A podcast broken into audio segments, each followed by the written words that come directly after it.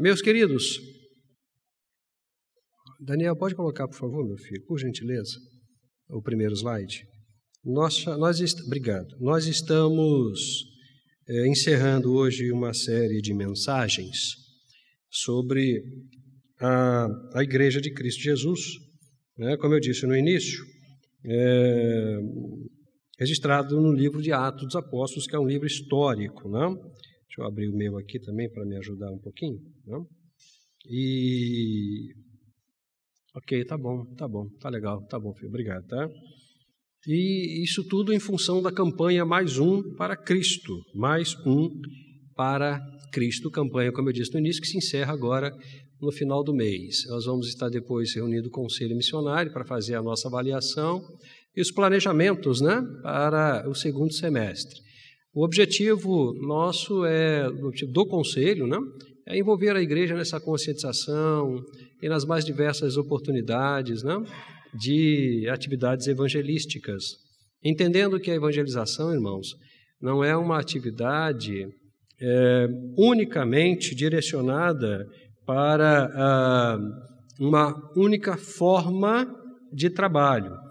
A gente aprendeu aí durante esse semestre, né, muitas coisas importantes. E a gente até tem na igreja alguns desenvolvimentos, não? Muito importantes, como são os nossos projetos. Não? Ontem eu, pastor Roberto e outro irmão da igreja, conversávamos sobre isso. Os projetos da igreja, sejam eles quais forem, eles objetivam também passar a mensagem do Evangelho, mostrar o amor de Cristo, não simplesmente ter um tempo de assistência, né, que né, com o tempo vai se perder, porque as pessoas vão ficando curadas e elas vão embora. Né? Mas não, o objetivo não é esse. O objetivo é que elas, mesmo quando elas forem, elas levem a marca de Cristo e em uma oportunidade elas possam se converter. E a mim coube a responsabilidade de estar falando com os irmãos sobre esse tema que os queridos estão vendo aí, depois vai ficar né, lá na, na, no site da igreja. Uma igreja evangelizadora reconhece a relevância da sua missão, e o texto que nós vamos ler é o texto de Atos dos Apóstolos, capítulo 20. Nós lemos até o verso 16, né? Agora nós vamos ler do verso 17 até o verso 24, é uma porção um pouco menor, né? Vamos ler do verso 17 ao verso 24. E assim mesmo sentados, você que está conosco também aí através da internet, abra a sua Bíblia, né? E nos acompanhe. Atos 20, 17 a 24. De Mileto mandou chamar em Éfeso os presbíteros da igreja. Quem mandou chamar foi Paulo, tá, irmãos? Paulo quem mandou chamar os presbíteros. Quando chegaram, Paulo disse-lhes: Bem sabeis de que modo tenho vivido entre vós o tempo todo, desde o primeiro dia em que entrei na Ásia, servindo ao Senhor com toda a humildade e com lágrimas e provações, as quais me sobrevieram pelas ciladas dos judeus. Não me esquivei de vos anunciar nada que fosse benéfico, ensinando-vos publicamente e de casa em casa, testemunhando tanto a judeus como a gregos o arrependimento para com Deus e a fé em nosso Senhor Jesus.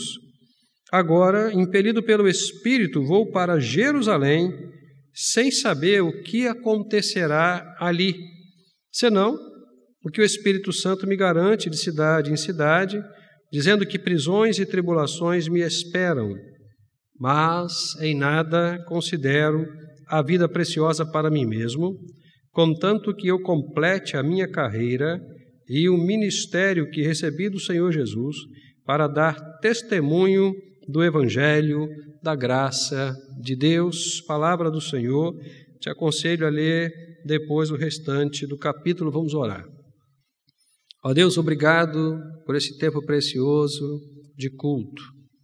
Obrigado pela celebração, obrigado pelas ofertas, obrigado pelas orações que, com certeza, no tempo que o Senhor determinou, o Senhor irá nos responder. Pedimos encarecidamente que o Senhor nos ajude agora. Fale através das nossas vidas, esconda-nos atrás da cruz de Cristo e nos abençoe em nome de Jesus. Amém, Senhor, e amém. Meus queridos, eu quero ser bem objetivo, mas antes eu preciso relembrar aos irmãos que esse, esse, essa porção do texto que nós lemos, ele faz parte de todo aquele contexto que nós lemos anteriormente. Paulo está lá em Éfeso e acontece uma série de situações, há um movimento contra a pregação do Evangelho, há uma assembleia, uma discussão, e o texto anterior que nós lemos, se os irmãos lembrarem, né, tem até uma informação muito interessante, né, que eles estavam lá discutindo um falatório danado e tinha gente que não sabia nem por que estava discutindo, sabia nem qual era o motivo da discussão. Né? e muito delicada a questão toda, e querendo, né? Há um momento em que eles ficam duas horas gritando a favor, né? Da deusa Diana contra a, a mensagem do Evangelho. Então, fica uma situação muito delicada para Paulo, muito perigosa para Paulo, né? E também para os companheiros dele, né? Obviamente, né? E aí, Paulo tem uma, uma, uma, uma um insight, né, no sentido de preservar a sua integridade física e dos seus amigos, e ele resolve então meio que estrategicamente sair de lá ir para outro lugar e esperar os irmãos e amigos chegarem lá também, não? E quando acontece isso, ele tem que falar, né, com é, os presbíteros da igreja, ele tem que dar as orientações, não? À igreja, até porque se você continuar lendo o restante do capítulo 20, depois do, do, versículo 24, que foi onde nós paramos, você vai ver que Paulo chega no momento em que ele vai dizer o seguinte: Meus queridos, eu chamei vocês para uma conversa muito séria, porque alguns de vocês, muito provavelmente, não vão ver mais o meu rosto. Não vão ver mais o meu rosto. Paulo já tinha plena ciência, né? do que poderia acontecer com ele, porque se vocês lembrarem, nós acabamos de ler, o Espírito Santo informava para ele o que aconteceria nas cidades aonde ele passaria. Ele diz: Olha, eu não sei exatamente o que vai acontecer comigo lá, a não ser aquilo que o Espírito Santo sempre me diz: que aonde você chegar, Paulo, pregando o Evangelho, vai haver perseguição, né? talvez prisão, risco inclusive de morte. Paulo tinha plena consciência de todas essas consequências, de tudo que poderia acontecer. Mas Paulo, mesmo nesse momento, ele está motivando a igreja, ele está trazendo para a igreja a compreensão da relevância, da importância da mensagem do Evangelho. Ele chega a dizer implicitamente, pelo texto né, que nós acabamos de ler pelo versículo 24, que a pregação do Evangelho, a, a, mensagem do Evangelho, a pessoa do Cristo era mais importante do que a própria vida dele. Muito mais importante do que a própria vida dele. E aí, nós precisamos compreender algumas coisas, né? Compreender, irmãos, ah, algumas, alguns conceitos, pelo menos dois, né? Que é evangelização e missões para que a gente possa, de fato, estar tá entendendo a relevância eh, de todo esse trabalho missionário. Eh, alguns de nós, quando falam assim, ah, vamos evangelizar, né, a gente pensa eh, no, no, evangelismo tradicional. Vamos para a rua, fazer um ar livre, distribuir folheto, acabou o culto, a gente volta para a igreja né, e vida que segue. É, esse é um processo histórico, né? um processo meio que tradicional da igreja. Não, não tem nada demais fazer isso, não, irmãos, não tem nada demais. Não? A gente ir para a praça, pregar, fazer culto, distribuir folhetos, absolutamente nada demais. Mas todo essa, esse mecanismo não define a evangelização. A evangelização é uma coisa muito maior. A gente está definindo a evangelização ali, não sei se os irmãos estão conseguindo é, ler ali, se não tiver, não tem problema, eu vou ler para os irmãos aqui. A gente está definindo a evangelização como sendo a prática efetiva da comunicação do Evangelho de Jesus o Cristo, quer pessoal, quer coletivamente, com o objetivo de fazer com que todas as pessoas conheçam a verdade cristã e tenham as suas vidas libertas do poder do pecado e salvas por Jesus. Trocando em miúdos, a evangelização é um processo de comunicação, é uma informação relevante de um assunto muito melhor do que quaisquer outros assuntos. E é interessante entender que, na definição, a gente tem o um alcance tanto particular, tanto individual, quanto coletivo. Mas, meus queridos irmãos, entendam uma coisa: não existe apenas uma forma de comunicação. Não existe apenas uma forma de comunicação. Na teoria da comunicação, por exemplo, a gente conhece pelo menos dois movimentos de comunicação: o verbal e o não verbal. O verbal é esse que a gente está fazendo, que a gente está falando. O não verbal é muito diversificado, muito amplo e faz parte da criatividade da natureza humana. Então você pode ter uma placa, você pode ter um vídeo, você pode ter um folheto também personalizado, uma série de movimentos que podem ser criados pela igreja, né? mas e também a questão do testemunho pessoal, da personalização do testemunho para o seu vizinho, para a sua família, para a própria igreja. Tudo isso, irmãos, faz parte de um único movimento da graça que é o que caracteriza a vida do cristão, comunicar o Evangelho. A comunicação do Evangelho, irmãos, não deve ser alguma coisa que exclusivamente tem que fazer parte da agenda da igreja. Pelo contrário, é alguma coisa que faz parte da natureza do cristão. Falar de Jesus é evidenciar a nova natureza. Isso aqui é evangelização. E o que é missão? O que é missão? A gente tem ali o conceito de missão como sendo um encargo. Esse é um conceito, na verdade, né, do dicionário, né?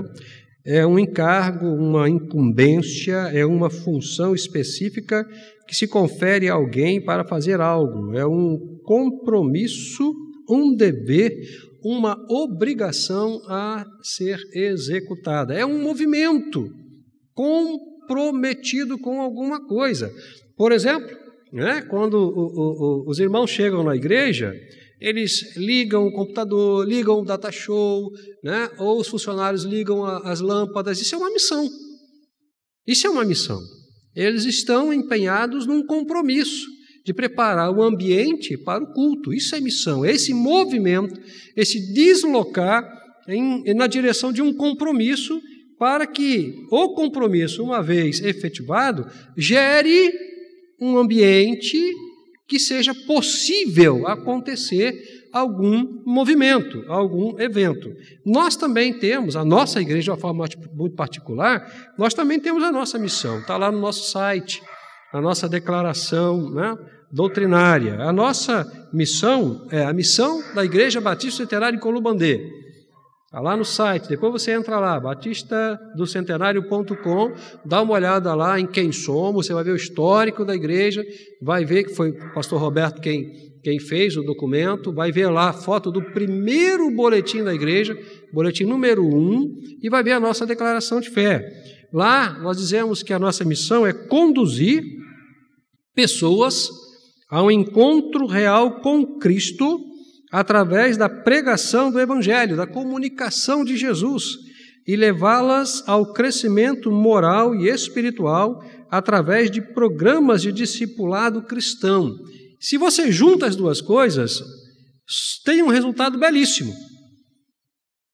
A evangelização é a comunicação do Evangelho para que o indivíduo tenha a possibilidade de ter um encontro pessoal com Cristo Jesus, e a missão que envolve a pregação do Evangelho, que envolve a comunicação do Evangelho, leva conjuntamente a ideia de que esse indivíduo agora, que já entregou a vida a Cristo Jesus, será conduzido a uma vida muito melhor sob todos os aspectos moral, espiritual, relacional, através da intimidade com Cristo. Olha que coisa bela, que coisa bonita que a igreja promove. Testemunha do amor de Jesus, comunica a mensagem do Evangelho, a pessoa tem a possibilidade de se converter a Cristo Jesus. Em se convertendo a Cristo Jesus, todo esse processo faz parte da missão. Ele entra num novo processo, que é o processo da construção desse novo ser, desse novo homem, dessa nova mulher que se converteu a Cristo Jesus de crescimento, de maturidade, até que todos nós, né, nós e eles, cheguemos à estatura pretendida por Cristo, que é a estatura de varão perfeito. Meus irmãos, essa é uma atividade belíssima que a igreja precisa resgatar. Isso vai além de distribuir um folheto. Nada contra, absolutamente nada contra. Eu me lembro que uma vez nós estávamos né, com um grupo de jovens numa determinada igreja, né? E foi muito interessante que a gente dividiu a turma em pequenos grupos, né? E vamos evangelizar. E a turma saiu cheia de folheto, né? Um grupo lado, um grupo outro e tal, né? Dez minutos depois chegou um rapaz, né? Evangelizei. Acabei, acabei. Suado, cansado. Acabei, acabei. O que aconteceu, rapaz? Não. Já fiz a minha parte. Distribuí todos os meus folhetos. Aí eu perguntei para ele: até onde vai a sua parte? Até a distribuição de alguns papéis? Até aí? A gente precisa entender que o primeiro passo é só o início de uma grande caminhada. Não é o fim né, dessa caminhada.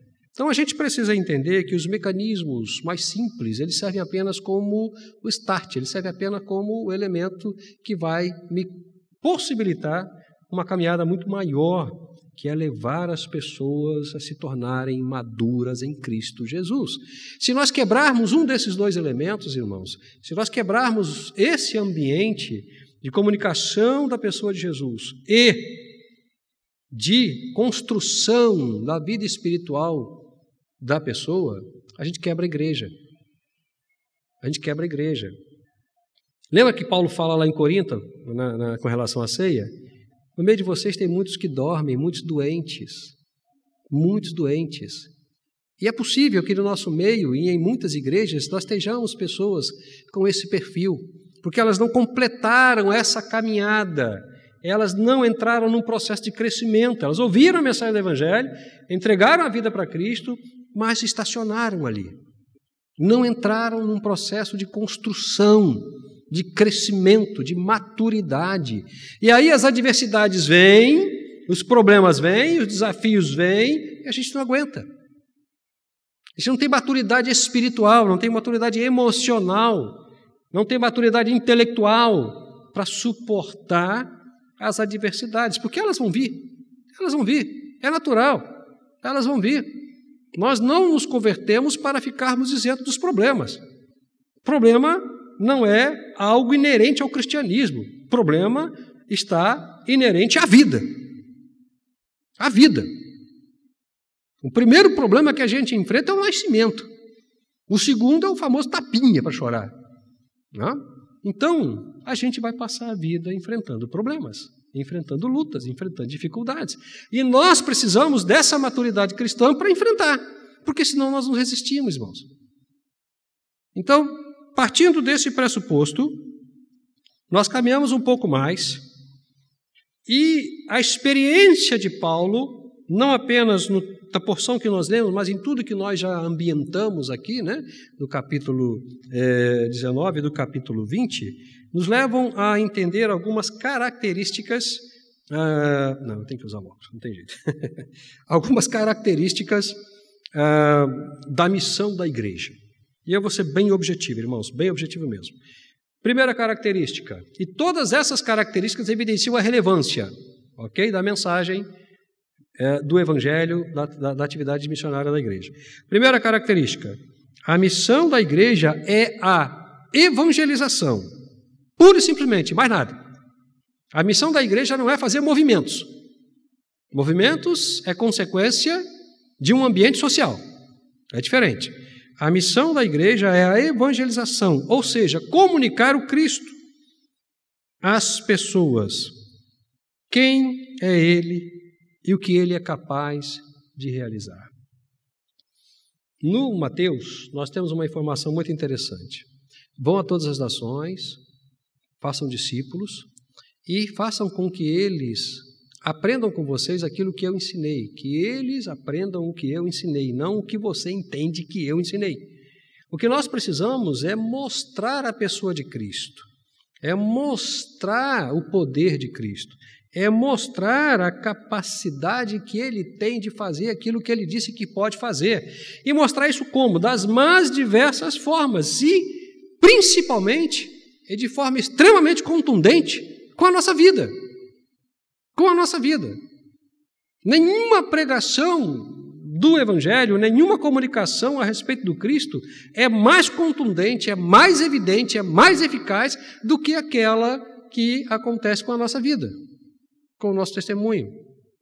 Que não é alguma coisa que precisa ser forçado. Eu não preciso ter uma agenda de testemunhos. Hoje eu não vou falar palavrão, hoje eu não vou né, é, cobiçar. Não, não. Não, não, não, não. Entenda alguma coisa: se você é uma nova criatura, o testemunho da graça está na sua nova natureza, faz parte da sua nova vida. Você só precisa exercitá-lo de forma natural ou naturalmente espiritual. Porque forçar, irmãos, forçar o testemunho é construção de moralidade, é moral. E nós não podemos restringir o evangelho, não podemos restringir a palavra de Deus a um comportamento moral, porque senão qualquer pessoa que não aceitou Cristo como Salvador vai ser chamada de cristão e tem a vida eterna. Porque nós encontramos pessoas que não são convertidas a Cristo Jesus com uma moralidade muito mais excelente do que muitos cristãos. É claro que o evangelho, o cristianismo tem as suas implicações morais, não tenha dúvida nenhuma disso. Não pode falar palavrão, não pode isso, né, etc e tal, que a gente conhece muito bem, não precisa entrar em detalhes, mas nós não podemos resumir ah, o testemunho a comportamentos morais. É muito maior do que isso. É muito maior do que isso. Segunda característica, por força da primeira característica, não? A missão evangelizadora da igreja acontece no cotidiano de forma natural e espontânea. Já falamos bastante sobre isso, inclusive durante esse semestre. Pregar o evangelho, irmãos, falar verbalmente, contar as histórias de Jesus, conversar sobre a Bíblia, é alguma coisa pode e deve acontecer naturalmente. No cotidiano, no dia a dia, no supermercado, no ponto de ônibus, na van, na família, nos encontros, desde que a gente crie oportunidade para isso. A gente também não vai ser tão né, inconveniente, mas a gente precisa entender que existem possibilidades de você caminhar no direcionamento da oportunidade de falar de Jesus, simplesmente, pura, pura e simplesmente. Alguns de nós, nós, nós fizemos um questionário, né? o pessoal da, da, da, do Conselho Fiscal fez um questionário né? para a gente tentar levantar na igreja informações a respeito uh, das dificuldades que nós, nós eventualmente podemos ter para pregar o Evangelho. É tão curioso, tão curioso, que quase que a totalidade das pessoas que responderam é, o, o, questionário falaram justamente dessa dificuldade de dar o, o start, de começar a falar. Não saber como começar a falar. Porque a gente se construiu historicamente dentro de um sistema que ensinou para a gente que para pregar o evangelho, para evangelizar, a gente precisa ou ir para a praça ou sair para distribuir folheto. Fechou com isso pronto, e acabou. Então a maioria das pessoas que responderam o questionário disseram isso. Tenho dificuldade de começar uma conversa, tenho dificuldade de começar a evangelizar, não sei o que fazer para evangelizar. E a gente está dizendo desde janeiro. É uma conversa, é um bate-papo. É dessa forma que acontecia na igreja primitiva e em todas as igrejas. Você vai ver isso em Atos dos Apóstolos. Paulo era especialista nisso. Onde ele chegava, ele começava a falar, pura e simplesmente. E começava a falar, irmãos, num ambiente de conversa. Qualquer conversa onde Paulo estava, ele conduzia a conversa para a mensagem do Evangelho. Ele participava da conversa, participava do convívio, participava do grupo social, discutia o assunto que tinha para discutir, mas ele sempre caminhava na oportunidade de apresentar o Cristo, ok?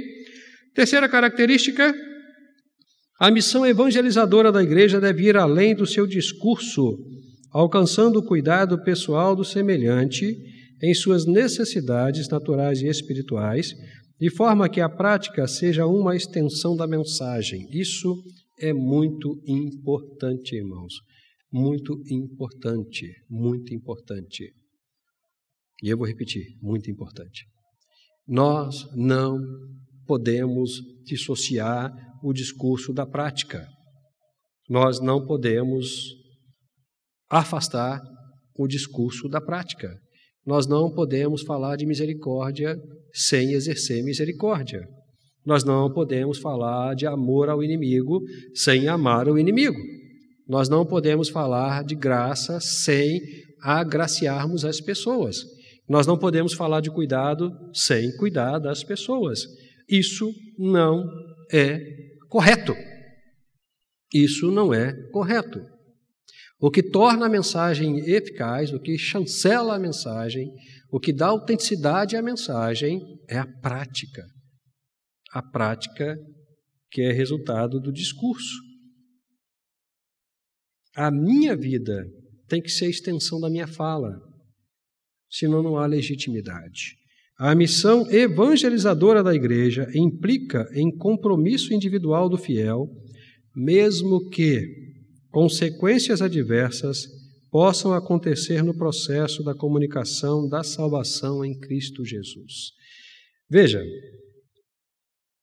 Paulo passou por situações muito difíceis. Essa não foi a única. Lembra?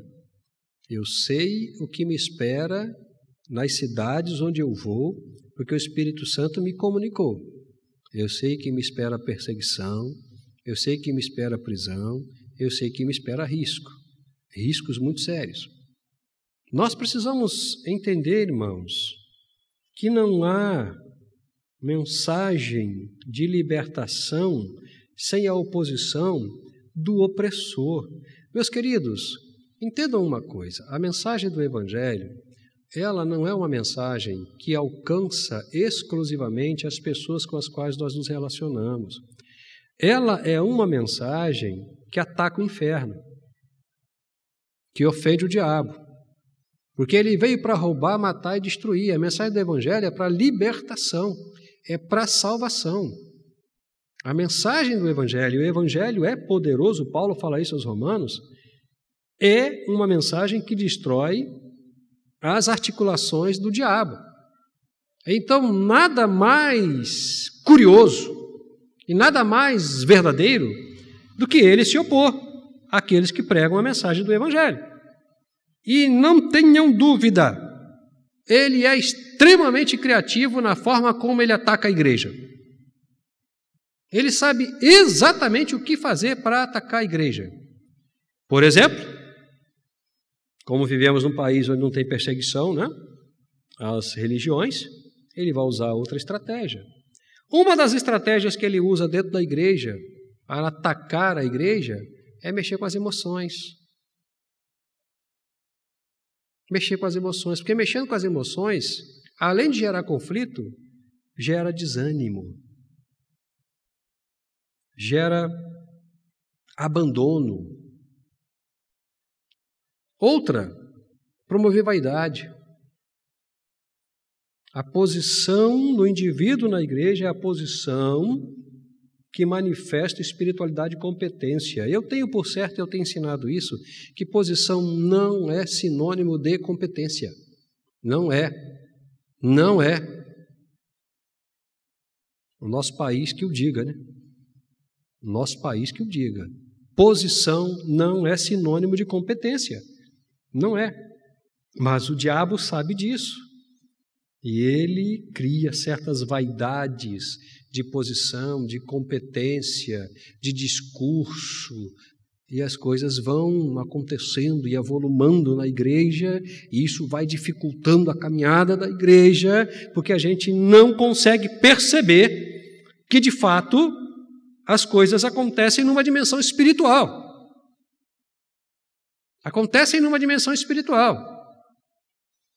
E acontecem porque a gente está pregando o Evangelho, porque a gente está levando libertação, a gente está levando cura. A gente está tirando as pessoas dos caminhos maus. Então ele é inteligentemente capaz de criar movimentos na igreja para desacelerar o compromisso da igreja com a pregação do evangelho. Nós precisamos ficar espertos com isso, irmãos. Nós tivemos aqui uma série de mensagens sobre as armas de Satanás. Eu tenho absoluta certeza de que a maioria da igreja já esqueceu tudo. Mas a gente precisa estar falando, precisa estar revisando, precisa estar... Aproveita porque está tudo gravado, né? Está lá no site, vai lá, revê lá e tal, porque ele é extremamente inteligente e ele não tem piedade de ninguém. Ele não tem. Ele não tem. Ele pega do adulto ao bebê. Ele não tem piedade. Então, irmãos, por fim, a missão evangelizadora da igreja só é eficaz se for levada a efeito em parceria com o Espírito Santo, que é quem convence o homem do pecado, da justiça e do juízo. Não se engane, não é o seu discurso, não é o meu discurso. Não é. Por mais competente que eu seja, por melhor formação que eu tenha, por mais bela e arrumada que seja a minha oratória, não é. Não é. Eu apenas sou instrumento de Deus para comunicar Cristo Jesus. Mas quem liberta o homem do poder do pecado, quem convence o homem do pecado, da justiça e do juízo, quem leva o homem à salvação e à mudança de vida é o Espírito Santo.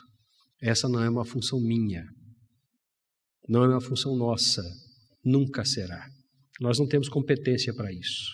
Às vezes nós não conseguimos mudar nem a nós mesmos, né? Nem a nós mesmos. Não?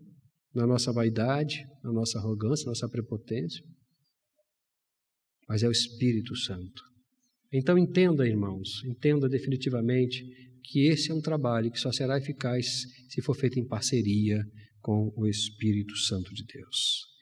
Eu quero encerrar essa conversa com os irmãos com esse slide. Nisso está a relevância da evangelização, em que sirvamos a Jesus, ensinando a bondade e cuidando amorosamente dos nossos semelhantes.